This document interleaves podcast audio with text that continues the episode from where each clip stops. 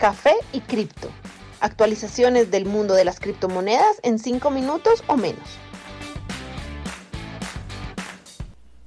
Buen día para todos y bienvenidos a otro capítulo de Café y Cripto.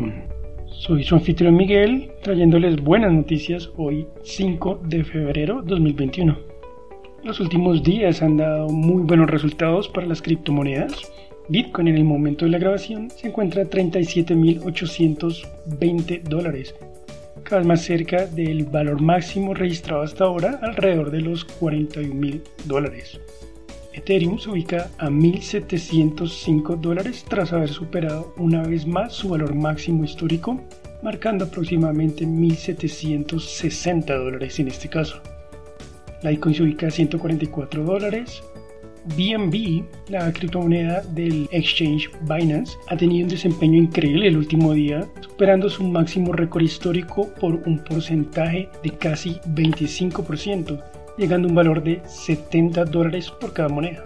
De igual manera, ADA, la moneda de la red Cardano, se encuentra a 0.55 dólares. El precio de Link se encuentra a 26 dólares y Polkadot a 21 dólares.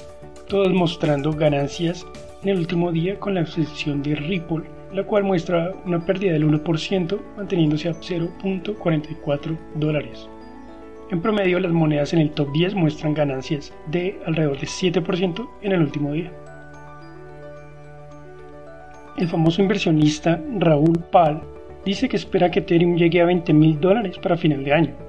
Aunque el valor de 20 mil puede ser demasiado optimista, un valor de 5 mil no es nada descabellado una vez Ethereum 2.0 sea liberado.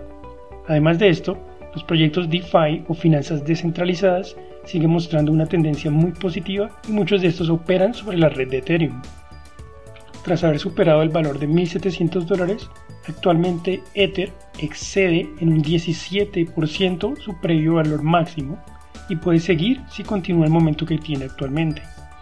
Desde el comienzo de año, el criptoactivo ha subido de valor en un 130%, mientras en contraste Bitcoin ha generado 30% en el mismo periodo. Un problema que se ha generado al respecto es el costo del gas, es decir, el costo de las transacciones en la red Ethereum, el cual alcanzó ya un valor de 20 dólares. El Banco Central de Nigeria ha prohibido a los bancos el procesar transacciones de exchanges o bolsas que operan con criptomonedas. La prohibición fue publicada el día de hoy y según esta, la decisión es una extensión de previas advertencias acerca de los riesgos de las criptomonedas. Como parte de la prohibición, el Banco Central ha exigido que todos los bancos cierren cuentas que pertenezcan a exchanges de criptomonedas, advirtiendo que habrán rigurosas multas para cualquier institución que desobedezca esta decisión. La adopción de Bitcoin continúa incrementándose en Nigeria según Google Trends. Nigeria sigue siendo el país número uno del mundo usando la búsqueda Bitcoin, además del segundo país del mundo con más transacciones de persona a persona en Bitcoin. Ari Poal, el jefe ejecutivo de información en Block Tower Capital, cree que a la corrida alcista le quedan aún por lo menos nueve meses. En un tweet, Paul dijo que la industria se encuentra en la séptima entrada de la corrida, refiriéndose a béisbol. El comentario se refiere al mercado general de criptomonedas, incluyendo Bitcoin y altcoins. Creo que nos quedan entre 9 y 22 meses, y que Bitcoin terminará el ciclo entre 100 mil y 400 mil dólares, dijo Paul. En una reciente entrevista, Joseph Hall, un antiguo ejecutivo de Comisión de Valores de Estados Unidos, explicó que hay una alta probabilidad de que la comisión pierda la demanda que tiene contra Ripple Labs, entidad creadora de la criptomoneda XRP. El 22 de diciembre de 2020, la comisión anunció la demanda contra Ripple y dos de sus ejecutivos, alegando que habían obtenido 1.3 billones de dólares por la venta no registrada de una seguridad es decir, de un instrumento financiero con algún valor inherente, como acciones, bonos, etc.